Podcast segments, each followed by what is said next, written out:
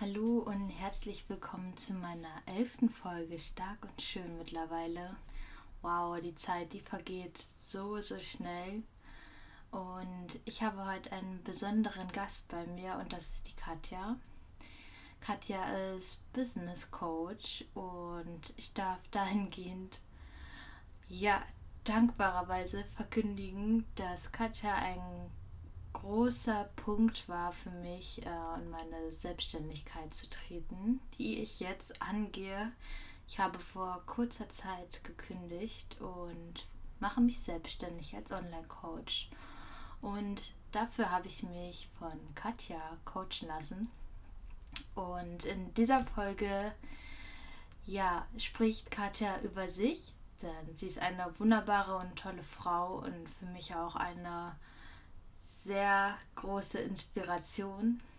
Und wir sprechen darüber, was wichtig ist in einer Selbstständigkeit, wie man mit Rückschlägen umgehen darf, ja, was das Universum mit Zielen zu tun hat und wie man damit leben oder umgehen darf, dass man die Dinge erreichen kann, die man erreichen möchte, dass das klappt und ja, was dazu gehört, wenn man sagt, ich mache mich selbstständig. Dazu gehört nicht nur Strategie, das kann ich schon mal im Voraus sagen, sondern das bedeutet, sich mit sich auseinanderzusetzen. Und was dahinter steckt, das erfahrt ihr in der Podcast-Folge. Ich wünsche euch viel Spaß und ich freue mich wie immer über Feedback.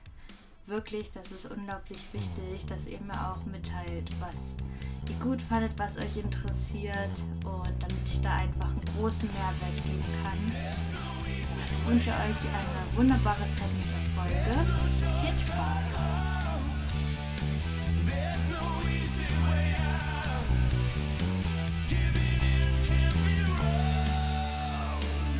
So, herzlich willkommen zu meiner elften Folge Stark und Schön mittlerweile. Der Wahnsinn, wie schnell das alles geht. Ähm, heute darf ich Katja Graumann begrüßen. Und Katja, stell dich mal bitte kurz vor und sag mal, wer du bist und was du so machst. Okay, also vielen, vielen lieben Dank, Marie, dass ich da sein darf. Freue ich mich natürlich ganz dolle. Und ähm, ja, was, äh, was mache ich? Inzwischen ist jetzt eigentlich mein Hauptfokus, liegt mein Hauptfokus darin, anderen Trainern oder andere Trainer zu unterstützen, ihr Business aufzubauen. Entweder mit dem Start in die Selbstständigkeit oder Aufbau eines eigenen Studios oder eben auch im Online-Coaching. Hauptsache, es hat sozusagen was mit dem Thema, ich möchte Menschen helfen mit Training, mit gesunder Ernährung, mit gesundem Lifestyle und möchte daraus wirklich eine selbstbestimmte, nachhaltige Selbstständigkeit halt aufbauen. Und das ist inzwischen mein Hauptfokus. Ich komme selber aus dem Ernährungs- und Sportbereich, bin also zum einen Ernährungsberater und aber auch eben Trainerin in so ziemlich allen möglichen Bereichen. Also auf Trainingsfläche angefangen, habe natürlich auch so früher, wie das mal so vor 20 Jahren auch äh, in war, den ganzen Kursbereich abgedeckt, aber natürlich dann auch viel eher ins Personal Training auch gegangen. Wir haben hier ein kleines PT- und Kleingruppentrainingsstudio in Erfurt und aber wie gesagt, der Fokus liegt jetzt zwischen so die letzten, ja, sind jetzt zwischen fast drei Jahre ähm, auf Business- und Mindset-Coaching für Personal Trainer und Experten im Gesundheitsbereich, würde ich es mal nennen. Mhm. Ja, da werden wir auf jeden Fall heute richtig gute Themen haben.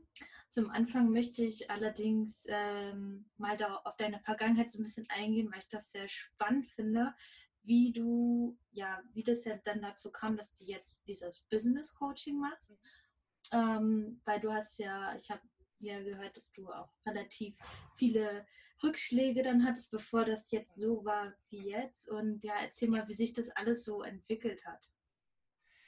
Ähm, also wie gesagt, ich habe äh, angefangen eigentlich als Ernährungsberater, war so ganz klassisch. Ich habe dann so überlegt, okay, was liegt mir total am Herzen? Und das war im Endeffekt immer dieses Sport- und Ernährungsbereich. Ich habe mich in der Ausbildung erstmal für den Ernährungsbereich als Hauptausbildung, damals Diätassistentin im Uniklinikum Dresden, ähm, gelernt, darauf fokussiert und parallel aber schon den Sportbereich.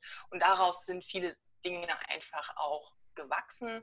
Ich bin ein paar Jahre später dann auch in den Ausbildungsbereich, habe also dann zum einen an Berufsschulen auch ähm, Diätassistenten ausgebildet, Sozialassistenten ausgebildet, im Sportbereich viele Ausbildungen geleitet, viel für den Landessportbund, Thüringer Behinderten Reha-Sportverein gemacht, für Fitnessakademien. Also ich habe da schon viel in diesem Ausbildungsbereich gearbeitet, habe da also schon immer gesagt, ich finde es total cool, die Erfahrungen, die ich die Jahre davor gemacht habe, eben auch anderen Trainern weiterzugeben in dem Fachbereich. Und ähm, ich hatte nie den Plan für mich, okay, dass mir irgendwie überlegt habe, Business Coaching wäre ja vielleicht ganz spannend. Da habe ich mich nie mit beschäftigt. Das ist eher daraus entstanden, dass ich ähm, in meiner Selbstständigkeit mehr auch den Fokus auf den Ausbildungsbereich legen wollte. Und dadurch, dass ich dann wirklich hauptberuflich ja schon ein paar Jahre auch selbstständig war und aber dann irgendwann gesagt habe, ich möchte zum einen nicht mehr irgendwelche Kurse leiten oder nur am Wochenende unterwegs sein für andere Ausbildungsagenturen, sondern möchte auch da mein eigener, also wirklich mein eigener Chef sein, nicht nur als Honorarkraft oder als Fachkraft, die jetzt gebucht wird, und das war eigentlich so dann der, der Step zu sagen, ich mache einen Podcast, weil das war für mich die einfachste Möglichkeit, Werbung zu machen. Und das ist vielleicht eh für, für jeden wichtig, wie bekomme ich auch Kunden.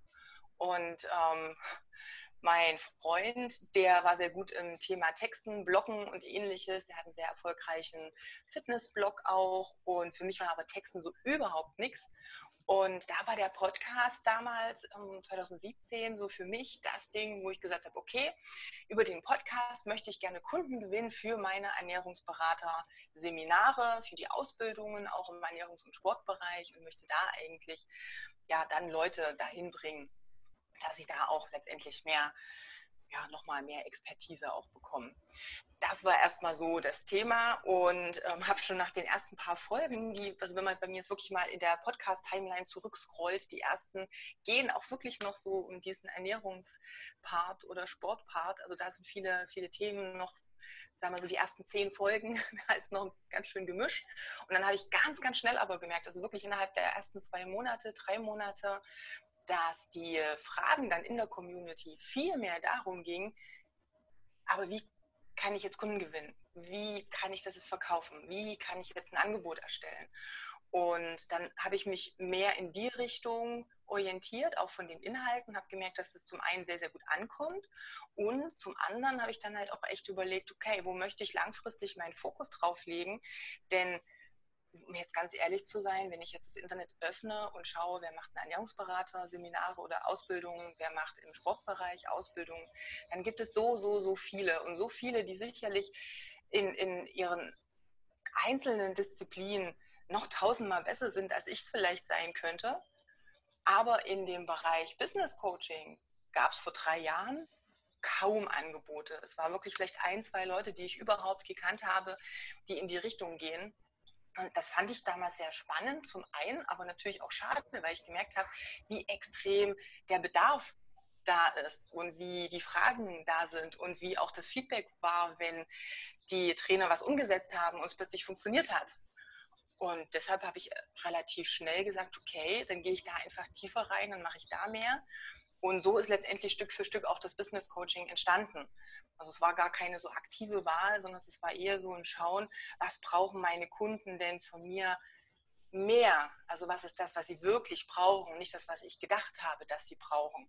Das ist eben auch nochmal so ein Thema, wo ich ja auch jetzt bei mir im Coaching immer versuche, bei den Trainern nochmal so ein bisschen umdenken auch zu ja, anzustoßen, ist es wirklich immer das, was wir denken, was der Kunde braucht oder brauche vielleicht auch andere Sachen. Also das war jetzt erstmal die Story, wie bin ich da hingekommen und du hast schon gesagt, es gab halt hier und da auch ein paar Rückschläge.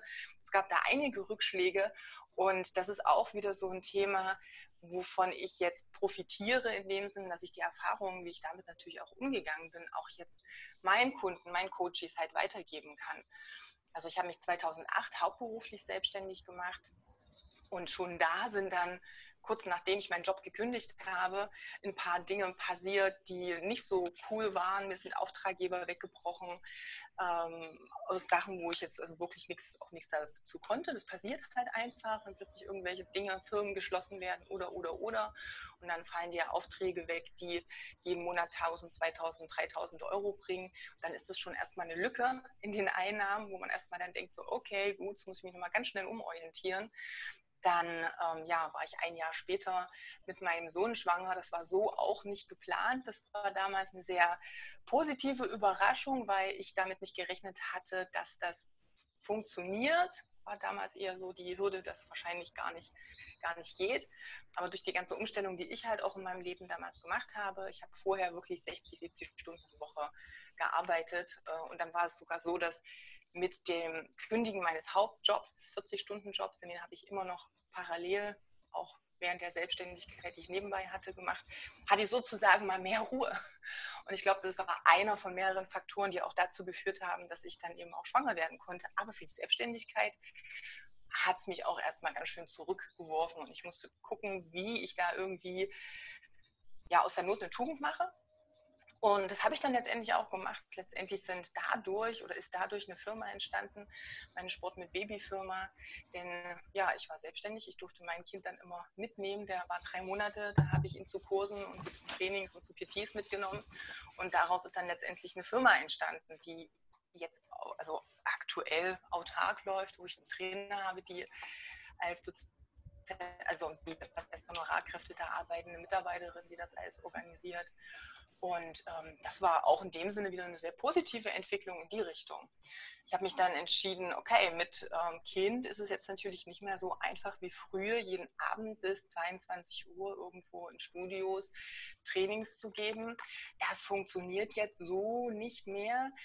Ähm, also, was machst du? Ich habe dann ein Studio, ein ähm, Ernährungsstudio eröffnet, habe dort eine Lehrküche für Seminare, Kochkurse, ähm, Büro, Trainingsgelegenheit, Möglichkeit ähm, eröffnet. Aber nach drei Jahren haben sie das Haus verkauft, die Vermieter, war so eine Erbengemeinschaft. Und der neue Käufer wollte da halt gute Luxuswohnungen in Erfurt Altstadt ist das sehr begehrt äh, machen und ich habe die Räumungsklage bekommen, habe dann also plötzlich wieder von heute auf morgen in Anführungsstrichen so ein bisschen auf der Straße gestanden. Ich habe das alles äh, mit dem meinem damaligen ähm, Partner, mit dem Vater auch meines Kindes saniert. Wir haben dort wirklich, ich habe dort ganz viel Geld reingesteckt, er hat auch viel Arbeit reingesteckt. Das war natürlich auch alles weg.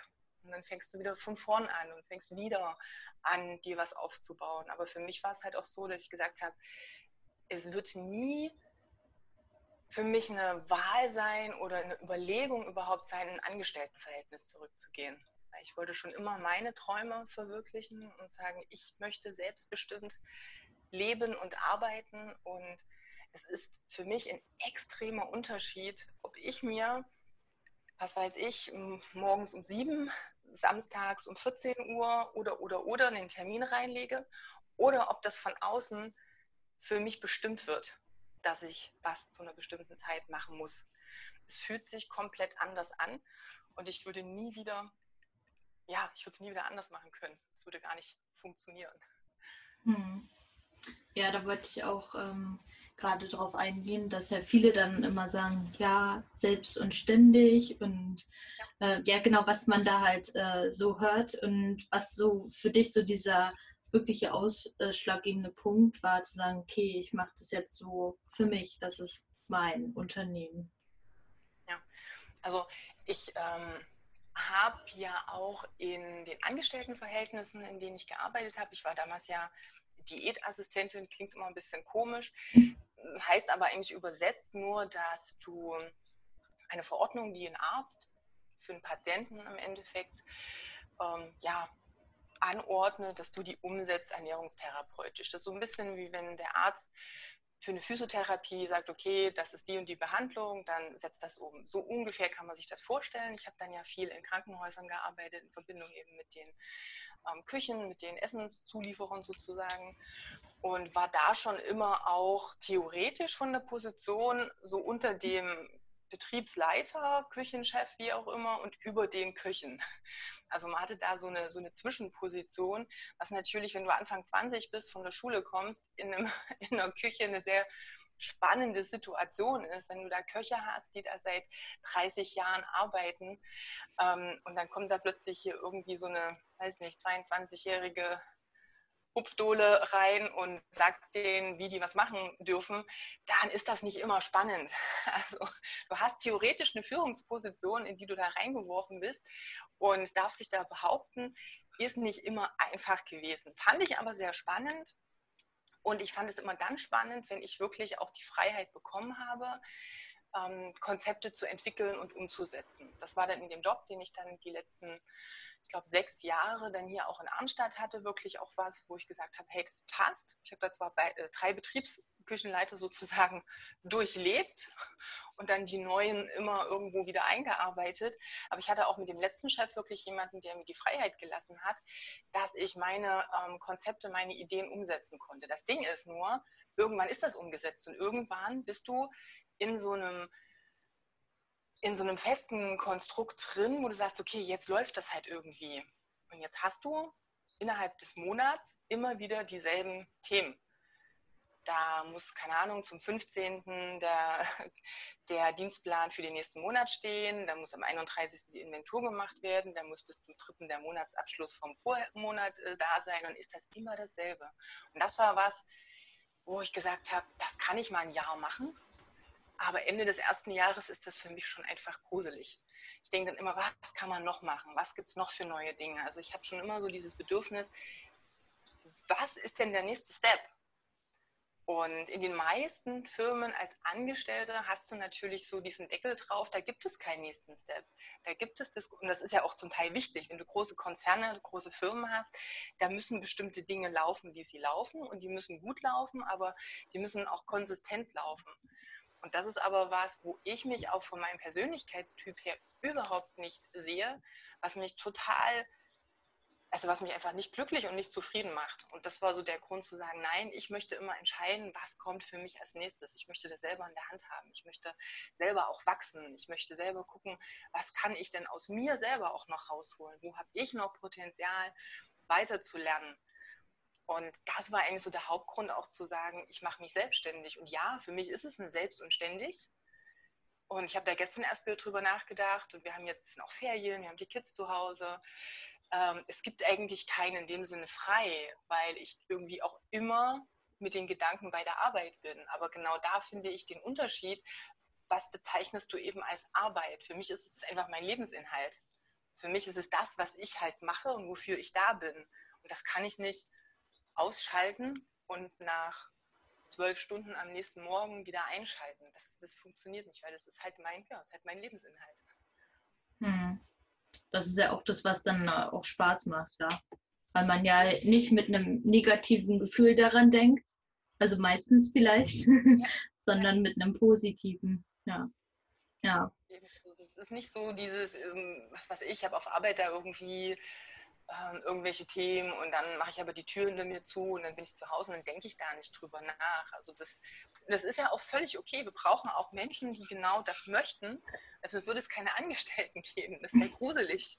Ja. Also es würde, es ist für jeden halt irgendwo ein Platz da. Und das ist, glaube ich, auch das, was für mich ganz wichtig ist, dass jemand, der überlegt, sich selbstständig zu machen, genau überlegt und guckt, was bin ich denn für ein Typ, was brauche ich denn und was kann ich denn und was ist das, was mich wirklich den ganzen Tag erfüllt.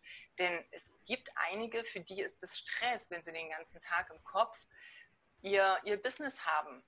Und wenn dann vielleicht ähm, ich in einer Beziehung bin, wo der Partner das nicht so mitmacht, dann kann es natürlich auch Probleme geben. Also ich darf für mich schon nochmal genau analysieren, was bin ich denn für ein Typ, was liegt mir und mit was bin ich denn langfristig auch glücklich. Vielleicht ist dann das Thema für mich spannend, aber nicht als Selbstständiger, sondern vielleicht als Angestellter, was auch okay ist.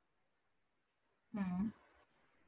Da muss man halt ausprobieren, denke ich mal. Ne? Also ja, Try and Error eigentlich. Ja, klar, ja. eben. Ja.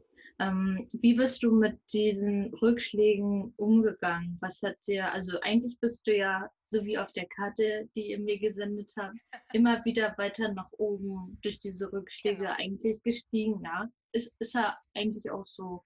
Aber was hat dir so geholfen, als du so, sag ich mal, deinen ersten Rückschlag so hattest in der Selbstständigkeit? Hat dir das Angst gemacht? So, also ja. Also ich glaube, ähm, wenn man jetzt sagt, man hat nie Angst, ob das eine Existenzangst ist, ob das eine Angst ist, dass man es vielleicht nicht schafft oder, oder, oder. Ich, ich glaube, das ist gelogen und das gehört ja auch irgendwo dazu. Das mhm. ist auch mhm. menschlich, das sind einfach ähm, Reaktionen, das ist äh, was, das ist ein Überlebensmechanismus, auch zu einem gewissen Zeitpunkt auch mal eine Angst zu verspüren und auch mal eine Unsicherheit. Weil das ist ja eigentlich das, was uns davor schützt, komplett ins Verderben zu rennen. Ähm, was für mich immer wichtig ist, ist dieses, okay, die Situation ist halt so, wie sie ist. Wenn ein Rückschlag da ist, weil dann ist das, also wenn, wenn ich schwanger bin, dann ist das jetzt so. Jetzt muss ich gucken, was ist jetzt die Lösung. Wenn ich jetzt, wenn mir jetzt der Laden weggenommen wird, wenn ich da jetzt rausgeschmissen äh, werde oder wenn, wenn Auftraggeber wegbrechen oder, oder, oder, dann ist das erstmal so. Dann kann ich nicht unbedingt ähm, an den Situationen was ändern. Also es gibt Situationen, da habe ich nicht so viel Einfluss drauf. Die sind halt, wie sie sind und dann ist es auch okay. Ich glaube, das Schlimmste, was man machen kann, ist dann dieses, ach hätte ich nur und wenn nur und was wäre denn nur, also dieses in der Vergangenheit leben.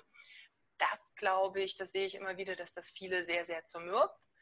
Und das war nie das Problem für mich. Also das war immer so dieses, ja klar, ne, hat, hat man auch mal so den Gedanken und denkt so, oh Gott, hätte ich damals nur irgendwie was anderes gemacht. Aber das kann ich recht schnell ähm, abhaken und einfach sagen, okay, es ist wie es ist, es ist gerade scheiße, ich darf auch mal heulen, ich darf auch mal, weiß ich nicht, gegen die Wand schlagen, ich darf auch mal mutig sein und ähm, ich darf auch mal die Situation richtig kacke finden. Aber dann ist eher für mich immer wieder die Frage, okay, wie kann es denn jetzt weitergehen? Und das war immer der, die Überlegung, zu sagen, was kann ich jetzt aus der Situation, die jetzt da ist, halt machen? Und ich vertraue einfach darauf, dass es einen Weg geben wird.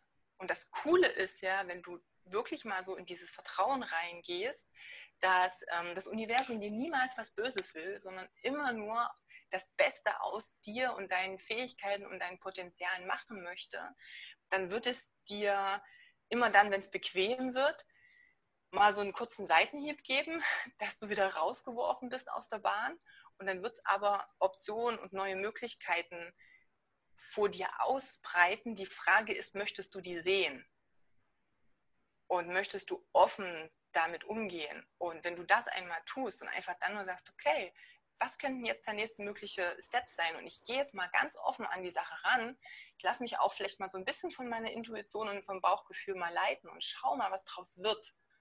Also damit bin ich immer sehr, sehr gut gefahren. Und im Nachgang war es immer so, egal was es für eine Situation gab, dass ich im Nachgang gesagt habe, Gott sei Dank ist das passiert. So scheiße, wie es sich manchmal angefühlt hat, in der Situation zu sein. Danach war immer klar, oh, das wäre nie, das und das wäre nie passiert ohne mhm. diese Situation. Und da gehört natürlich viel Vertrauen und auch viel Urvertrauen vielleicht noch mit dazu. Ähm, aber wie gesagt, das Wichtigste ist für mich, nicht in die Vergangenheit zurückdenken und in der Vergangenheit leben und dir irgendwelche, was wäre wenn gewesen, Sachen, Gedanken machen, sondern einfach sagen, hey, die Situation ist, wie sie ist.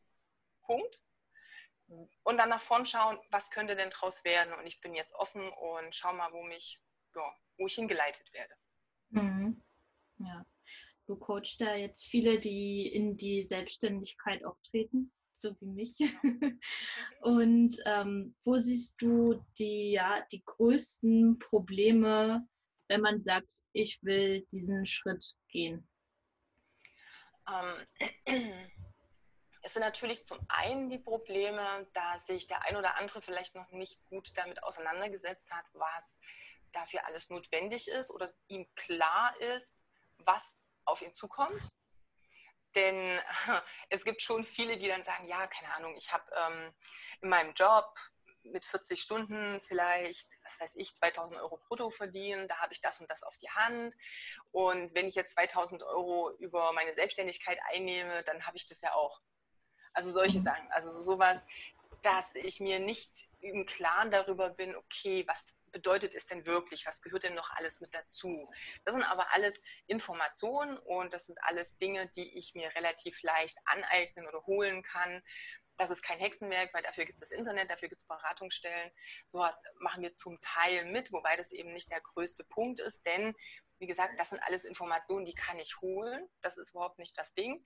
Dass der wesentlich, die wesentlich größere Hürde ist, und das merke ich immer wieder, was viele unterschätzen, da kommen wir nämlich wieder beim Thema an, was braucht der Kunde und was will der Kunde. Ähm, es ist viel dieses, kriege ich das vom Kopf her denn hin? Kriege ich es hin, mal in dieser Unsicherheit am Anfang vielleicht zu leben, etwas weniger Kunden, auch weniger Geld zur Verfügung zu haben oder mich auch zu lösen von einem in Anführungsstrichen sicheren Einkommen, wenn ich vielleicht meinen Job auch entweder reduziere oder komplett kündige. Ich glaube, dass alleine jetzt diese ganze Corona-Sache uns gezeigt hat, dass erstmal nichts sicher ist und dass immer Situationen kommen können, die du vorher niemals glaubst, dass die so auftreten können. Also spätestens da sollte jeder wissen, sicher ist, es ist nichts auf der Welt sicher. Ja, höchstens, dass irgendwie unser physischer Körper irgendwann mal stirbt. Okay, das ist mal sicher. Bis jetzt zumindest. Mhm. Aber ansonsten ist, glaube ich, nicht sicher. Und trotzdem haben wir so dieses innere, ich klammere mich ein bisschen an dieses Sicherheitsdenken. Ich habe da ja jeden Monat mein Geld. Und jetzt in diese Unsicherheit reinzugehen, damit darf ich umgehen können. Auch dieses, hey, ich bin jetzt selber für mich verantwortlich. Also ich habe jetzt die komplette Verantwortung für das, was ich tue. Ich muss jetzt sichtbar sein ich muss jetzt meinen Kunden, ähm, ja, muss für meine Kunden da sein, die müssen mich sehen, ich muss denen mein Angebot verkaufen. Ich darf selbst sicher sein, um dem Kunden letztendlich auch wirklich ein gutes Angebot, was eigentlich, ich sage es mal, 99 Prozent der Trainer, die bei mir im Coaching sind, haben, aber diesen nicht hinkriegen, es dem Kunden und dem Interessenten auch wirklich anzubieten und zu verkaufen. Und dann natürlich auch langfristig mich darum kümmern, dass der Kunde Erfolg hat. Da gehören ganz viele Kopfdinge dazu und ganz viele Mindset-Themen. Und das sehe ich als wesentlich größere Hürde, in Anführungsstrichen, oder Herausforderung eher, als jetzt das Thema, okay, wie schreibe ich jetzt einen Facebook-Post oder wie mache ich jetzt da Werbung oder was gehört jetzt steuerlich dazu. Das sind immer die Dinge, wo viele glauben, dass da die größte Herausforderung liegt. Und das ist sicherlich eine, aber das ist für mich ein kleines Puzzleteil. Und das ganz, ganz große andere Bild ergibt sich eigentlich erst durch den Kopf. Kriegen die meisten aber erst mit, wenn sie im Coaching sind. Hm. Ja, war, war bei mir genauso. Also, das ist halt erstmal auch dieses in die Öffentlichkeit damit treten. Da hat man ja auch so seine Probleme. Was denken jetzt die anderen? Und äh, wenn ich da jetzt so aktiv mein Coaching bewerbe oder so äh, viel von mir auch preisgebe. Ja. Ähm, aber andersrum ja, also wir haben dich ja auch schon länger verfolgt, bevor wir das, äh, bevor wir das Coaching gemacht haben. Ist halt ganz normal, wenn man sich halt selber mal anguckt, ja. Aber ja, also ich finde das auch ganz spannend, dass du so viel ähm, Mindset-Arbeit in deinem Coaching mit verarbeitest. Und ja, wie ist, wie hat sich das so herauskristallisiert, dass genau eigentlich das der Knackpunkt ist zwischen diesen ganzen Rahmenbedingungen, wie baue ich das auf, äh, pipapo, was ist so das Wichtigste an der Mindset-Arbeit für dich oder warum legst du da so viel Wert drauf? Ja, also äh, am Anfang, vor drei Jahren, als ich gesagt habe, dass sich dann so diese Fragen in andere Richtungen auch ähm, rauskristallisiert haben und die Trainer doch auch mehr diese strategischen Fragen gestellt haben, nicht mehr die fachlichen, habe ich natürlich das allererste Coaching, was ich aufgebaut habe, war fast nur Strategie. Wobei da auch schon das Thema Vision, wo möchte ich hin, was sind meine Werte auch drin war, weil für mich gehört das einfach zu einer ganzheitlichen Arbeit dazu. Und das gehört für mich einfach zum ähm, Menschlichsein dazu und eben auch zu ganz speziell dieser Arbeit, die wir tun. Denn wir arbeiten mit Menschen. Und wenn ich mit Menschen arbeite, gehört Zwischenmenschlichkeit dazu und gehört persönlicher Austausch und gehört ja auch, wie schwinge ich mit Menschen? Komme ich mit meinen Kunden gut klar? Mit welchen Kunden möchte ich klarkommen? Wen möchte ich überhaupt anziehen? Wen möchte ich als Kunden haben? Das ist für mich schon ein großes Thema. Das war am Anfang schon mit drin. Aber es war dann natürlich noch wesentlich mehr der Schwerpunkt auf den Strategien. Und dann habe ich aber gemerkt, dass doch immer mehr oder immer viele, also ein größerer Anteil, die, die Prozentzahlen, also so wie die Kunden gestiegen sind, die Anzahl der Kunden, so habe ich auch gemerkt, dass der Anteil derer, die trotz der Strategien, die sie an die Hand bekommen, es nicht umgesetzt bekommen. Also es nicht in die, ja, nicht ins Gang, nicht in ja, nicht in Gang gebracht bekommen haben, da sie die PS nicht auf die Straße bringen konnten, sozusagen, obwohl die Strategien da waren. Da habe ich immer mehr gemerkt, Mensch, da sind mehr Blockaden da, als ich gedacht habe. Und das fing, glaube ich, so ein bisschen an mit dem Thema auch Sichtbarkeit dass da viele eben sich nicht getraut haben, mit dem Angebot richtig rauszugehen, sich nicht getraut haben, da auch mal überhaupt zu sagen, hey, ich verkaufe auch was. Also du kannst bei mir was buchen. Selbst wenn es in Anführungsstrichen nur das Personal Training war, das war denen ihr Job. Trotzdem hatten sie gerade, was das Internet anbelangt, doch viele Hürden, damit echt rauszugehen. Oder wenn, dann war es vielleicht jetzt nicht so, dass man sagen konnte, ja, yeah, der Kunde fühlt sich mega angesprochen. Das ist eher so ein ach übrigens hier, kauf das. Also da habe ich gemerkt, dass da viele Sachen gingen und neben, und wenn du dann tiefer gehst, und das ist halt immer so, wenn ich sage, ah, ich kriege das mit den, also, um Gottes Willen, Videos würde ich niemals machen. Ich sehe immer scheiße aus vor der Kamera. So, das sind ganz, ganz oft so, so Sätze, die ich höre. Und es ist ja aber nicht die Kamera. Es ist auch nicht die Angst vor der Kamera ich habe nicht Angst, jetzt in das Handy reinzuquatschen, weil das mache ich, wenn ich mit Leuten spreche, wenn ich einen Videochat mit meinem Kumpel mache, genauso. Das ist nicht die Kamera, sondern was ist dahinter? Was ist denn das nächste? Okay, dann ist das im Internet. Dann sehen das andere. Was denken die denn? Du hast es vorhin so ein bisschen angesprochen. Wie kommt es denn bei denen an? Wie kommt es vielleicht bei denen an, die ich sehr gut kenne, bei meinen Freunden, bei Verwandten, bei Bekannten? wenn ich jetzt plötzlich so aktiv rausgehe und das bewerbe, sind häufig gar nicht unbedingt die Fremden, sondern es sind die, die ich schon kenne, auf deren Bewertung ich vielleicht viel Wert lege, weil ich möchte denen ja auch gefallen. Und wir sind jetzt mal ganz ehrlich, im Sportbereich, wer da sagt, das Thema, ich möchte anderen gefallen, ist nicht wichtig, der lügt. Weil wir sind gerade in einem Bereich, wo das ein ganz, ganz großer Motivator ist, überhaupt in dieses Thema reinzugehen.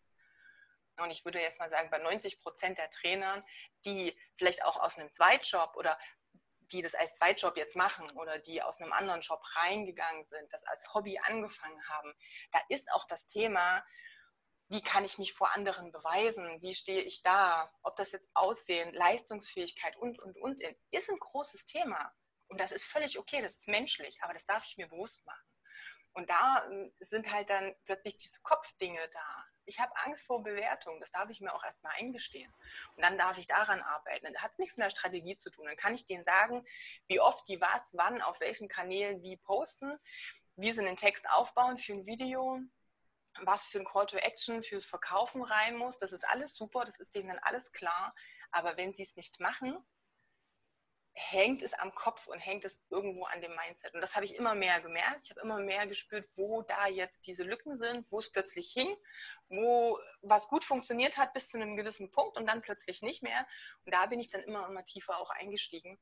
Und jetzt würde ich einfach mal behaupten, ich gebe jetzt der Strategie 10% Wichtigkeit und 90% ähm, ist es eigentlich alles drumherum, was das Thema Mindset anbelangt. Strategien sind immer noch da. Wir haben natürlich jetzt inzwischen, ich glaube, das ist jetzt die siebte Version. Ich habe irgendwann mal aufgehört zu zählen vom Coaching. Also ich arbeite ja auch immer, immer weiter dran. Ich update das immer wieder. Ich gucke immer wieder, dass es aktuell ist, gerade weil wir auch viel mit Social Media arbeiten. Ähm, das heißt, es sind viel, viel mehr Strategien, viel mehr Blueprints, Vorlagen und, und, und drin. Das ist alles da, aber vom Impact macht das meines Erachtens nach 10% wirklich nur noch aus. Mhm. Und wenn ich das nicht beachte, den Kopf, dann kann ich mir auch die nächste Strategie suchen, die wird für mich genauso wenig funktionieren. Und das merke ich halt dann auch, dass es dann die Coaching-Hopper gibt, die hier und da und dort äh, was machen und was buchen und da mal reingehen und das ausprobieren und dann mal das ausprobieren und da mal eine Woche testen und da mal vielleicht mal drei Wochen dranbleiben und dann funktioniert es auch wieder nicht und dann probiere ich wieder das nächste und auch das ist halt extrem Mindset dann halte ich mich zwar beschäftigt, aber ich arbeite nicht an den Grundproblemen, die eigentlich dafür sorgen, dass die Strategie nicht funktionieren kann. Hm. Ja, man beschäftigt sich ja ähm, an, am Anfang gar nicht so mit dem, äh, was liegt denn dahinter, sondern man möchte das machen und dann fängt, warum kann ich denn nicht verkaufen? Warum habe ich denn Angst, was andere darüber sagen, wenn ich in meine, mein Handy spreche? Es war bei mir äh, genauso. Und ähm, aber eigentlich, welche Erfahrung ich damit gemacht habe, ist gar nicht, dass da schlechte Bewertung von außen kommt, wenn jetzt äh, jemand das verfolgt, was, was ich jetzt mache. Das ist halt auch interessant, dass äh, ja. eigentlich ähm, positives Feedback kommt. Das ja. ist halt das Schöne. Das Coole ist ja eigentlich auch, die meisten Befürchtungen treten nicht ein. Aber wir haben gelernt, immer vorsichtig zu sein. Wir leben gerade in einer Gesellschaft, da müssen wir immer aufpassen. Da ist alles auch versichert. Da ist immer so diese. Angst, was könnte passieren. Die ist ganz groß. Damit sind wir aufgewachsen. Hey, seit ich Mutter bin, beobachte ich mich da auch immer wieder. Das fängt schon bei den Kindern an. Nee, nee, kletter mal da nicht hoch, nicht, dass du runterfällst. Das ist totaler Bullshit. Die müssen ja auch mal auf die Nase fallen, damit sie das lernen. Aber diese Angst zu haben, oh, das, das und das könnte passieren, also lass das mal. Damit wachsen wir auf, das haben wir auch nicht auf dem Schirm. Das ist so. Und damit gucken wir immer, oh Gott, was könnte denn Negatives passieren? Das ist ganz häufig der erste Gedanke. Nicht, was könnte alles Positives passieren? Und da sind wir wieder bei dem Thema, du machst dann vielleicht mal ein Video und du hast, ich sage jetzt mal, 100 Daumen hoch und einen runter. Und was wird das sein, was, äh, wo du dir Gedanken drüber machst? Das ist dieser eine Daumen runter. Wer ist denn das? Was hat denn dem da nicht dran gefallen? Ähm, weiß ich nicht. Du hast plötzlich Gedankenkarussell wegen diesem einen, dieser einen Person. Jetzt mal ganz blöd, die kann sogar, hatte ich sogar auch schon mal, auf den falschen Button geklickt haben. Hat die vielleicht nicht mal mit Absicht gemacht. Und selbst wenn, 100 gegen 1, aber was ist? Unser Fokus liegt bei dem Negativen. Das ist schon mal so krass, dass wir inzwischen in so einer Gesellschaft leben, wo der Fokus auf diesem Negativen ist und nicht auf diesen 100 Leuten, die das total gefeiert haben. Also auch mhm. das ist so ein, so ein, das darfst du dir bewusst machen und auch mal selber hinterfragen und dich mal beobachten. Das ist auch so ein Selbstreflektieren. Du lernst in der Selbstständigkeit ganz viel über dich selber, wenn du offen dafür bist. Und das finde ich halt auch extrem spannend. Ist nicht immer ja. nett, aber nee. es ist sehr spannend. Ja, es kann aber auch für die Zukunft sehr viel machen, ja, wenn man da schon relativ früh mit anfängt. Ne? Ähm, das ist ja auch so, gerade was, sage ich mal, die sozialen Medien angeht, dass man ja auch so ein bisschen, also ich zumindest so in die Schuhe gelegt bekomme, gib nicht so viel von dir preis. So. Ja. Pass auf, wem du was sagst. Und das ist halt für mich immer richtig schwer gewesen, weil ich, ich kann ganz schwer Dinge für mich behalten, die, die ich cool finde. So. Also ich muss das eigentlich immer erzählen, ähm, auch wenn so neue Sachen passieren. Und ähm, ja, und dann aber zu immer dieses, pass bloß auf, wem du was erzählst, das ist, das weckt ja auch so Misstrauen, ne? obwohl es ja eigentlich Quatsch ist. Wen, wen interessiert das schon so, so richtig, was man alles erzählt? So eigentlich sind das ja auch gar nicht so viele, ja. Ja, das ist halt auch wieder so dieses, das ist so ein Mangeldenken auch. Und das sehe ich natürlich auch bei vielen. Und ich weiß nicht, ob da auch die Trainerszene, mir ist das letztens, gestern, vorgestern irgendwie in einem anderen Beitrag auch aufgefallen. Und es ist auch das, was ich zum Teil merke, und das ist ja auch was, wo ich extrem versuche, gegenzuwirken, auch mit den, mit den ähm, Gruppen, die ich jetzt im Coaching auch habe. Dass wir halt auch sagen, hey, ich versuche, die Trainer zu vernetzen, die mehr zusammenzubringen. Die dürfen sich, sollen sich aktiv außerhalb des Coachings auch miteinander vernetzen und da einfach Kontakte pflegen. Jeder, der das Coaching gemacht hat, kommt nochmal in eine Alumni-Gruppe, wo trotzdem nochmal irgendwie so ein Kontakt auch zu den anderen mit da ist, wenn, wenn ich das möchte. Und ähm, dieser Konkurrenz, es ist halt, da ist auch dieser Konkurrenzgedanke drauf basierend, dieses ich sag mal lieber nicht zu viel, der andere könnte mir ja vielleicht auch Kunden wegnehmen oder Ideen klauen oder oder oder irgendwas. Und wenn ich aus diesem Mangel heraus agiere, dann werde ich aber halt auch nur noch mehr Mangel anziehen. Und das ist den meisten nicht bewusst. Und ja, ich mache mich natürlich auch angreifbar und verletzlich, wenn ich viel nach außen trage. Aber ich bin auch der Meinung, dass das erstmal die Möglichkeit eröffnet, dass ich echte und ehrliche neue Beziehungen überhaupt eingehen kann. Denn was ist eine Beziehung? Und da geht es nicht nur um die mit deinem Lebenspartner, sondern für mich bedeutet Beziehung alles mit den Menschen, mit denen ich gerne zusammen bin, mit denen ich mich austauschen möchte. Je mehr du da auch preisgibst, je verletzlicher du bist, desto intensiver können überhaupt auch Beziehungen auch erstmal sein. Und was daraus dann entstehen kann, das ist ja viel, viel wertvoller als dieses ganze oberflächliche ah, und Wetter ist heute toll oder ach nee, heute ist wieder zu heiß und, hm, hm, und wie geht's dir? Ach, natürlich ganz nett, bla bla, was wir alle kennen, jetzt mal ganz ehrlich, da haben wir doch gar, eigentlich gar keinen Bock drauf. Mhm. Da kann doch keiner Bock drauf haben. Mhm. Aber wir haben Angst, verletzt zu werden. Und ja, ja, natürlich, die Chancen sind größer, aber nur weil ich Angst habe vor etwas, was vielleicht gar nicht passiert, beschneide ich mich um ganz viele positive Möglichkeiten und ganz viele Erfahrungen, die ich sonst nie gemacht hätte. Das finde ich halt schade. Und gerade wenn ich mehr in dieses Fülle-Denken reingehe, dann öffne ich mich ja auch erstmal dafür, dass in allen anderen Bereichen auch viel mehr Fülle auftauchen kann und darf. Ja, ja, das stimmt. Mhm. Ähm, ich habe ja ähm, auch mitbekommen, oder das sagst du ja auch so, dieser Universums- und Energiegedanke. Ja? Wie kam das bei dir so, dass du dich damit so beschäftigt hast? Und äh, ja, wie hat sich das so bei dir entwickelt? Das ist eine sehr, sehr gute Frage. Ähm, ist auch immer noch ein Thema. Da muss ich sagen, das ist zum Beispiel was, wo ich immer lange auch gedacht habe, puh, kannst du damit jetzt so rausgehen, so dieser ganze ESO-spirituelle mhm. Kram, weil das doch auch in eine, in eine Richtung zum Teil auch gestellt wird, die ich sehr schade finde, weil ganz oft das nur deshalb in eine Ecke gestellt wird, weil sich Menschen nicht damit beschäftigen oder es Vorannahmen über ein Thema gibt. Ich habe schon vor vielen Jahren da Kontakt dazu gehabt, aber auch komplett aus dem ähm, ja, aus dem Zusammenhang gerissen. Ich hatte da einen Kumpel mal auf ein Seminar geschickt, weil er gesagt hat, hey, ich komme auch mit deinem Rücken nicht so richtig weit. Ich habe da schon, seit ich Kind bin, ein bisschen Probleme.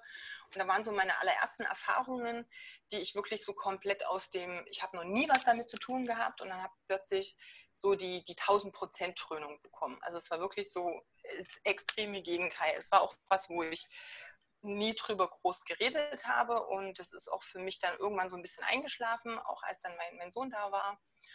Und das Thema, was ich am Anfang schon gesagt habe, dieses Urvertrauen für mich, also das, was ich irgendwie schon in mir hatte, dieses beschäftige dich nicht zu viel mit der Vergangenheit. Es ist, wie es ist und jetzt guck mal, was möglich ist und jetzt lass das mal zu und es wird schon eine neue Möglichkeit geben. Das war irgendwie schon immer da. Ich weiß nicht warum, aber das war da. Und ich habe dann irgendwann festgestellt, das haben nicht alle. Warum? Das ist ja komisch. Warum, warum haben das nicht alle? Oder auch das Thema Geld. Das Thema Geld war immer ein Riesen, ähm, immer, immer ein Riesen ja, Diskussionsthema, auch im Coaching, wenn es darum geht, wie viel ist meine Dienstleistung wert, wie viel gebe ich aber auch aus. Und das Thema hatte ich nie. Also es ist jetzt nie so, dass ich total wahnsinnig viel Geld hatte. In meinem Job habe ich nicht viel verdient. Aber was ich hatte, habe ich versucht, immer in Umlauf zu bringen. Also jetzt nicht, weil ich das irgendwie mit offenen Händen irgendwie aus dem Fenster geschmissen habe, aber es war zum Beispiel immer so, wenn ich irgendwo einen Kaffee trinken war oder essen war und die Bedienung war toll, dann habe ich immer ordentlich Trinkgeld gegeben.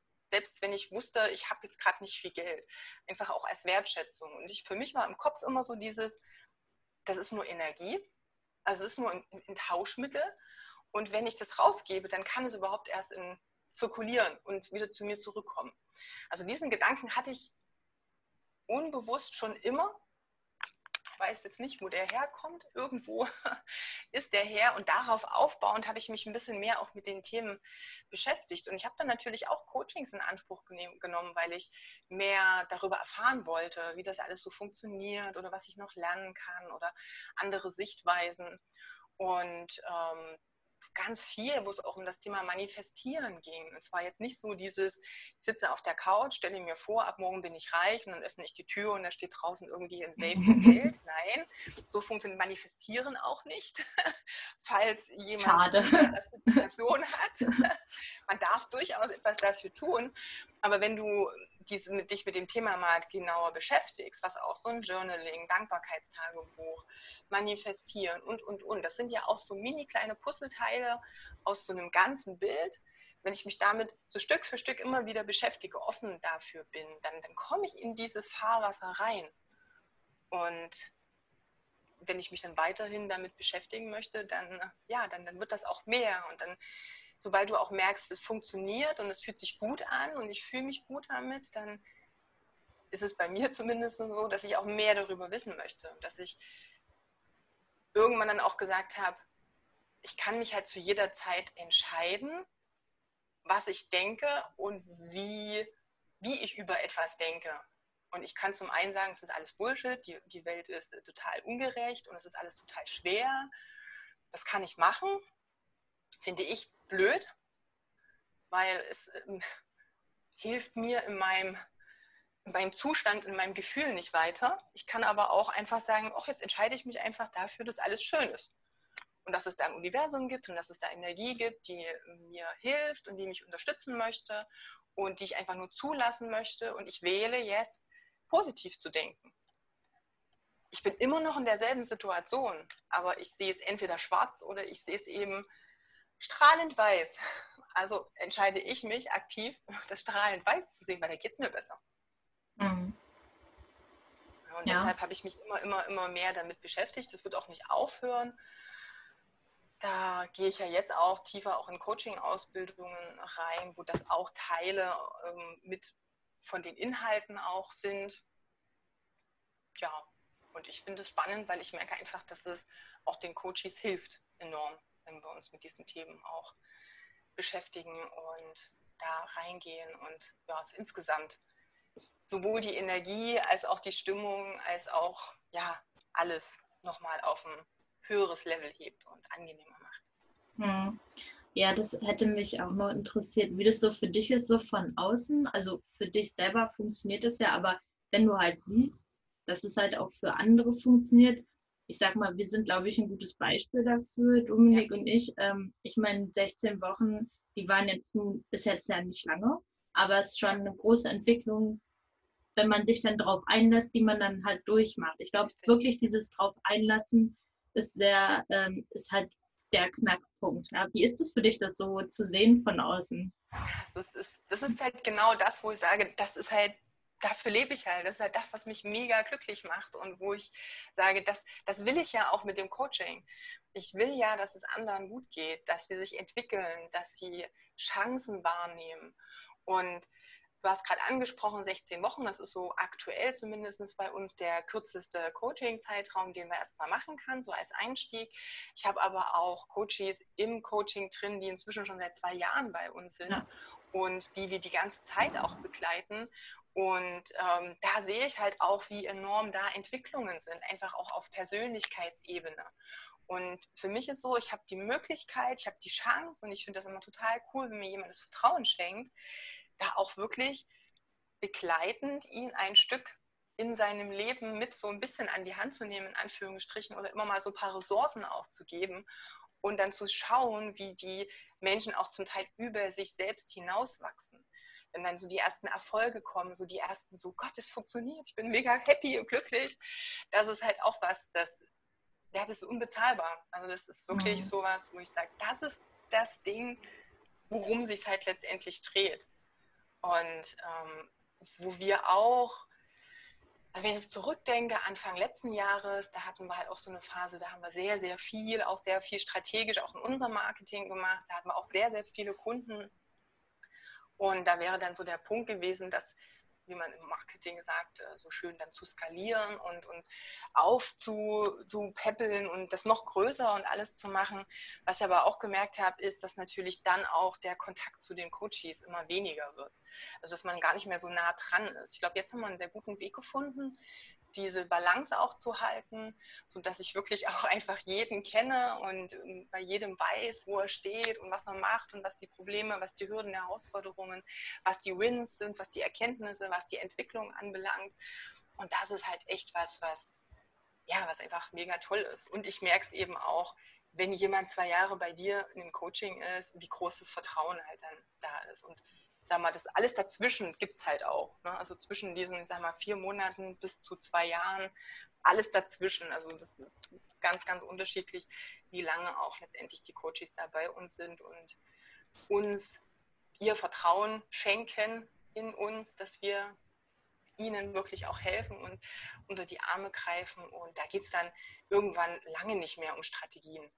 Also das ist das, was ich meine. Die sind halt ein kleiner Teil, der immer mit dabei ist, aber am Ende ist es halt auch so, dass das Feedback kommt mit, die Community ist mir auch so wichtig, dieses Dasein, dieses, wir reden alle vom selben. Ich habe so das Gefühl, ich bin hier ein Teil von dem Ganzen.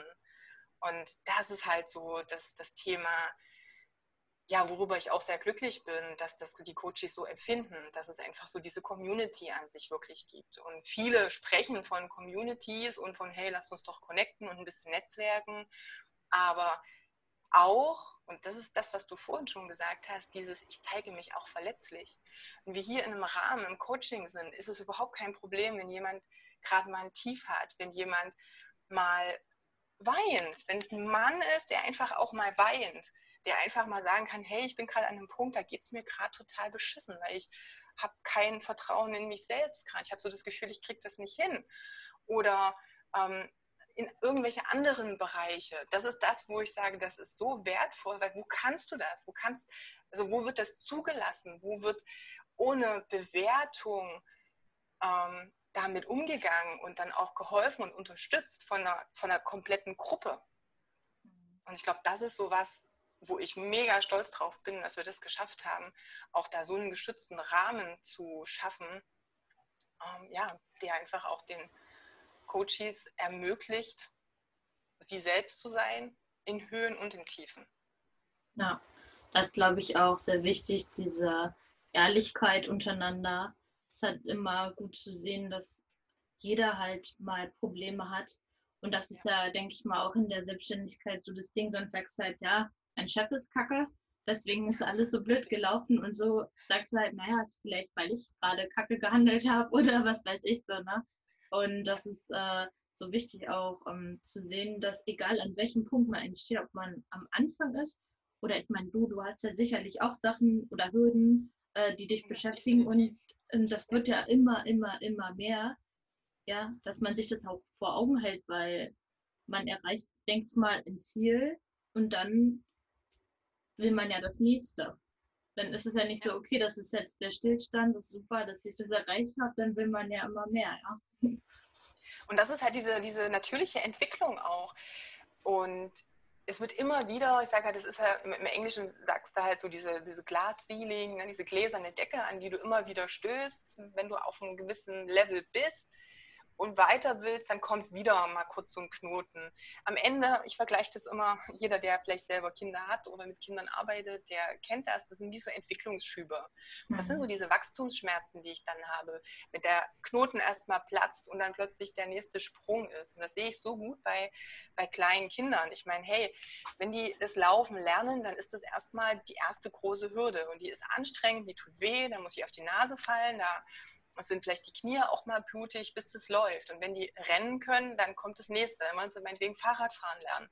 Dann geht es wieder los. Dann habe ich das nächste, nächste Herausforderung. Dann können sie das, dann gibt es vielleicht irgendeine Sportart oder, oder, oder. Also es wird immer dieses, ich entwickle mich weiter. Also möchte ich das nächste machen, wenn das eine sitzt. Aber da kommen natürlich neue Hürden. Jetzt darf ich damit wieder arbeiten.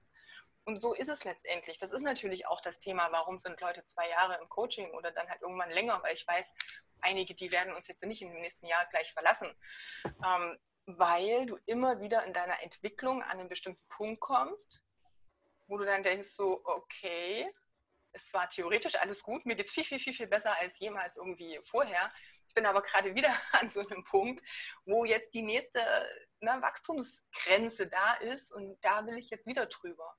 Und darum geht es letztendlich auch bei der Begleitung dann und beim mal von außen gucken und auch mal sagen, ey, guck mal, das ist jetzt nur so eine Wachstumsphase. Keine Angst, das ist alles super. Da darfst du jetzt mal kurz durch, mal Zähne zusammenbeißen und aufstehen nach dem Hinfallen. Mhm. Das sind alles so, so Themen und so Sprüche, die haben wir alle schon mal gehört. Wenn du in der Situation drin bist, denkst du immer so, oh, leg mich doch am Ärmel. Hm. Ist aber gerade anstrengend. Ja, aber genau da ist halt die Unterstützung auch von außen häufig ganz wichtig.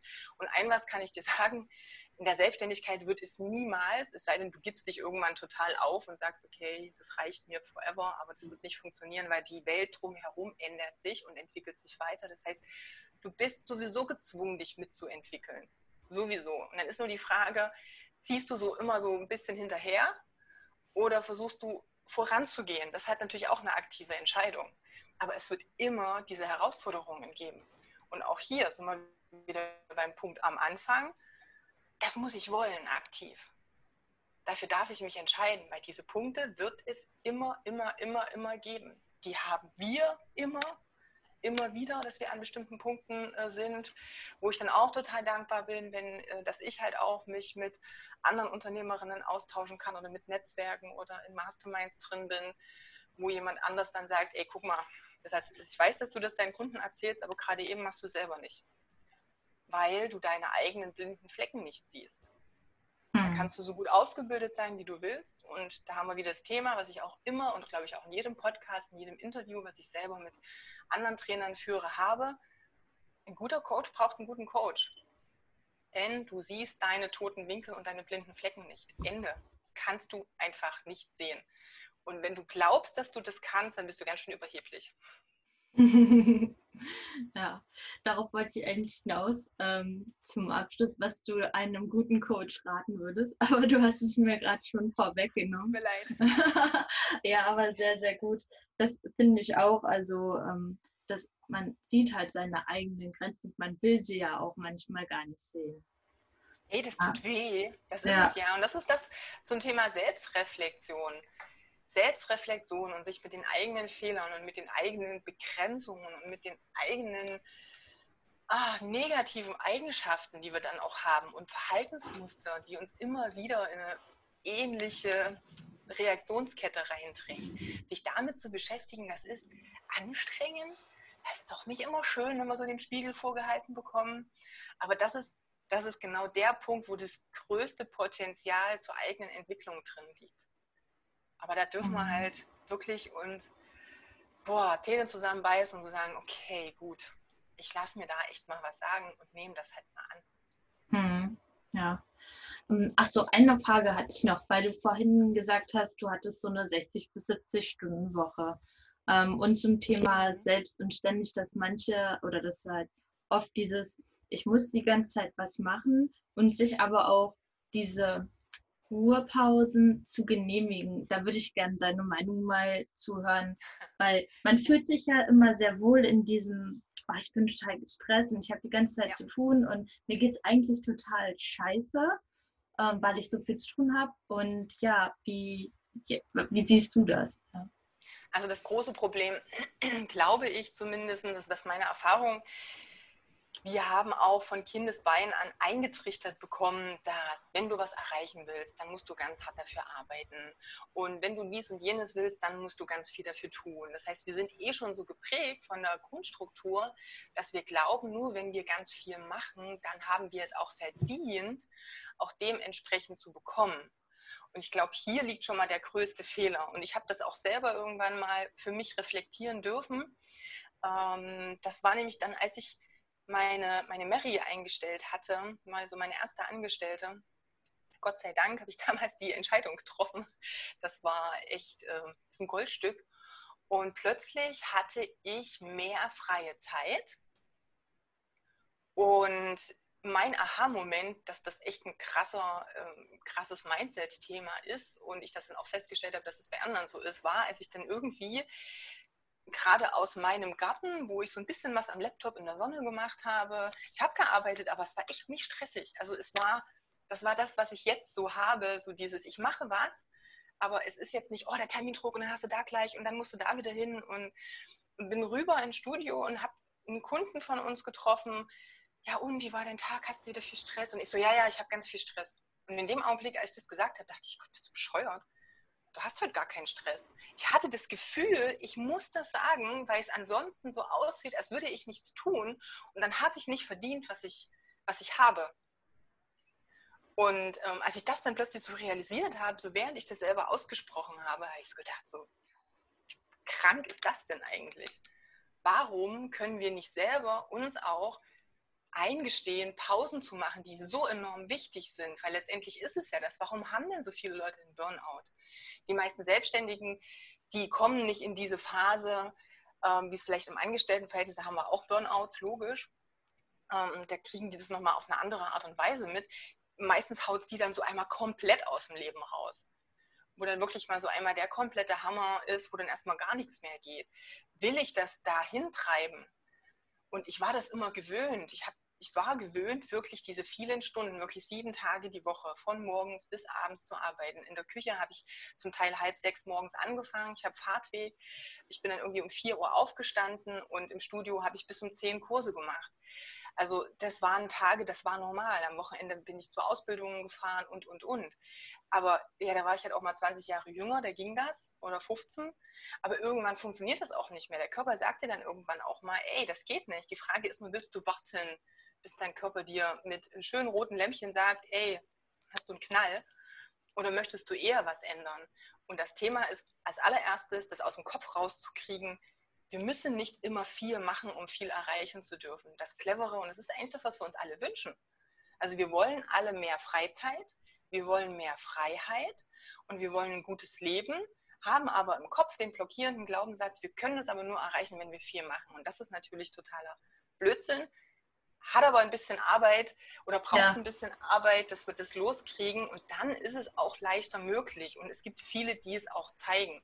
Natürlich, es, ich werde sowas nicht aufbauen können, ohne Arbeit reinzustecken, aber es ist nochmal ein ganz großer Unterschied, ob ich mich künstlich beschäftigt halte und trotzdem weiter arbeite, auch wenn ich schon meine acht oder zehn Stunden am Tag hatte, nur um diesen Glaubenssatz zu bedienen, ach, ich muss noch mehr machen, dann wird meistens eh nichts draus. Wenn ich dann schaue, was habe ich die letzten vier Stunden effektiv erreicht, das kannst du meistens vergessen. So eine Pause gemacht, wärst du viel effizienter am nächsten Tag damit. Also das ist natürlich auch nochmal was zum ja, Umstellen.